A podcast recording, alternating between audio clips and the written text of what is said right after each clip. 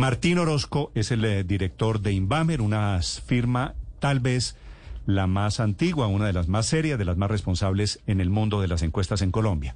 Martín, buenos días. Sí, buenos días, ¿cómo está Néstor? Hola Martín, Martín Orozco de la firma Invamer. Martín, ¿cómo siente usted que le fue en los pronósticos que había hecho Invamer frente a los resultados electorales de ayer?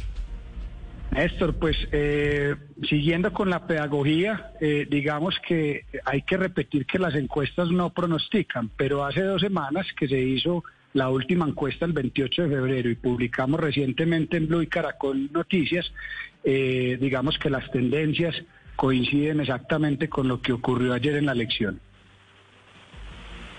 Frente a esto, lo decíamos más temprano, Martín, los ganadores de las consultas fueron dados por esa última encuesta. ¿Varió algo el porcentaje con el que ganaron los eh, integrantes de las coaliciones frente a lo que mostraba la encuesta? Eh, Ricardo, teniendo en cuenta el margen de error en el caso del pacto histórico y de la consulta o coalición Centro Esperanza, el resultado estuvo bien. La sorpresa sin duda y el, y el ganador de la, o uno de los ganadores de la jornada a nuestro juicio fue Federico Gutiérrez, quien claramente siguió creciendo en las últimas dos semanas, especialmente en el departamento de Antioquia. La tendencia, en cualquier caso, sí podía hacer pensar que eso podía ocurrir en el caso de Federico Gutiérrez. Sí, porque, digamos, contra la encuesta de noviembre, es decir, comparando noviembre contra la del 28 de febrero, él crecía casi tres puntos, Alex Char eh, caía, Peñalosa venía cayendo, Barguil venía subiendo, entonces por eso le decía al inicio que las tendencias quedaron muy, muy bien identificadas. Fíjese que al final, Martín, lo que se decía que era el voto oculto de las maquinarias, pues no fue tan contundente. Al final se mantuvieron más o menos cercanos a, lo que mencionaba la encuesta Inbamer, los resultados de la encuesta de ayer, de, de las elecciones de ayer, quiero decir. Sí, de acuerdo. Y hay un tema, Ricardo, que, que tal vez es un poquito complejo de entender, pero para decirlo en números, nosotros teníamos que eh, de las personas que iban a votar a Senado eh, y a consultas, en consultas había un 28% que no sabía eh, o, que, o que no quería votar por ninguna de las consultas. Y ahí justamente es donde se da la diferencia en número de votos. Ese 28% que estaban indecisos no terminó saliendo y por eso las consultas fueron menos votadas y cambiaron un poco los porcentajes, más no el orden que habíamos dicho previamente. Pero Martín, dice usted que las tendencias coinciden exactamente, cosa que aplica y efectivamente muy bien en el caso del pacto histórico, que fue casi que una una calcomanía de lo que ustedes habían predicho, pero, y también aplica en el caso de la Centro Esperanza, con algunos porcentajes que varían, pero no en el caso de Equipo Cor Colombia, donde pudo haber estado la pifia. Estaban dando ustedes casi que empatados a Fico con Alex Char, 28% versus 24%, eso dentro del margen de error, es decir, un empate técnico. ¿Qué no tuvieron en cuenta o en qué se pifiaron al hacer la medición en el caso de Char? No, ahí no hay pifiada. Cuando yo hablo de tendencias, a lo que me refiero es que Federico venía creciendo y Alex Char venía cayendo. Y vuelvo eh, al, comentario del inicio que le hice a y es que siempre hemos dicho, y esta no será la excepción, que las encuestas no pronostican. Cuando hablo de tendencias, es que efectivamente se vio a Federico creciendo, siguió creciendo fuertemente en, en las últimas dos semanas, especialmente en Antioquia, que fue justo el departamento donde cayó bastante la coalición Centro Esperanza. Entonces las dinámicas de las últimas dos semanas sin duda cambian mm. ese número de Federico, pero no quiere decir que la tendencia no se haya visto. Martín, ¿y qué pasó en esa última o en las últimas dos semanas que movió a tantos electores frente a lo que había hace 15 días?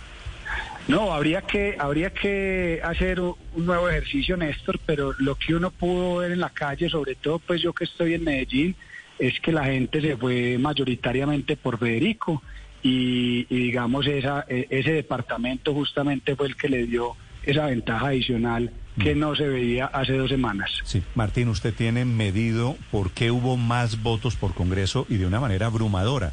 17, 18 millones de personas que votaron para Congreso y de esos eh, dos terceras partes votaron por las consultas. Es decir, hay una tercera parte que no votó por las consultas.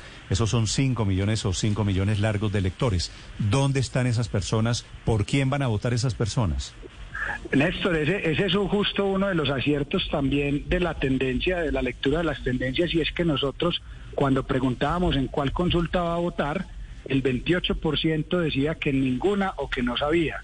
Y justo el 28% es la diferencia entre la votación al Congreso y la votación a las consultas, primer punto. Y segundo, digamos que esto lo que, lo, que pone eh, sobre el tapete es que la primera vuelta está totalmente en juego, porque si salieron a, votar a consultas eh, cerca de 12 millones de personas y a la primera vuelta se pueden esperar cerca de 20 millones de personas, hay entre 7 y 8 millones de votos que hoy no se sabe eh, a ciencia cierta en cuál candidato están. Esos son 5 millones de personas. ¿Usted tiene alguna pista? ¿Le dicen algo en las encuestas? A mí me dan, a mí me dan casi 8, 8 millones. Porque, sí, porque se esperaría que, que, la primera vuelta sea más votada. No, que pero digo 5 millones no sobre su expectativa, sino sobre los votos Sí. de ayer. Ayer votaron Sí. por las consultas 12 millones. 12 millones largos, ¿verdad? Sí, señor. Y Sí, hubo señor. 18 millones Para Cámara. de, de votos para, para Congreso. Ahí hay una Exacto. diferencia de casi 6 millones de votos, 5 y pico.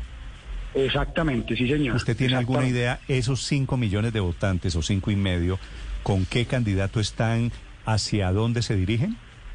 Néstor, hay que, hay que medir nuevamente porque sin duda la emoción del resultado de ayer puede cambiar las tendencias o, o- o fortalecer a algunos candidatos, a otros no, y habrá que medir eh, qué pasa, ojalá en las próximas dos semanas, una vez ya hayan elegido cada uno de los candidatos su fórmula vicepresidencial Sí. y podamos capturar justamente la espuma pues o la, o la efervescencia de este momento. ¿Y usted cree que esos votos se decantan por cuenta del candidato a la vicepresidencia? No, no, no, digo para hacer el ejercicio pues con más, con más rigor, que ya todos hayan anunciado su fórmula y en un par de semanas Ok. ojalá hacer Sí. alguna medición. Martín, usted nos habla de que eso es cerca de un 28% de los votos. Eh, ¿se, puede, ¿Se puede saber o se puede aproximar qué porcentaje son de maquinarias, qué porcentaje es de opinión? ¿Hay, hay alguna aproximación a, a cuál es la realidad de esos votantes pendientes? Lo que pasa, Ricardo, es que los ejercicios de hace dos semanas ya hoy no, ya no, ya hoy no sirven tanto porque, pues, sin duda, eh, este resultado cambia las dinámicas. Entonces hay que salir a, medir cómo quedó la dinámica y hacia dónde se van, porque no olvidemos que también hay otros candidatos que no participaron en las consultas. Es Martín Orozco de la firma Inbamer con el resultado de las elecciones, con el resultado de las encuestas también medibles, con el resultado electoral de ayer domingo. Martín, muchas gracias. Gracias, Néstor, y a ¿Cuándo, todos. y que ¿cuándo estén bien. debemos tener encuesta, Martín? Va- vamos a coordinar eso. Mi sugerencia es en, eh, eh, medir en un par de semanas y tener resultados en, tal vez en tres semanas. ¿En tres semanas y otra antes de elecciones? Y otra antes de la primera vuelta, sí señora. Muy bien. Querría decir, Felipe, que vamos a tener dos encuestas de aquí a la primera vuelta. Estamos a dos meses y medio. Viene temporada de encuestas, viene temporada de cálculos, de pronósticos. Interesante, interesante la explicación que da sobre el crecimiento de Fico, ¿no?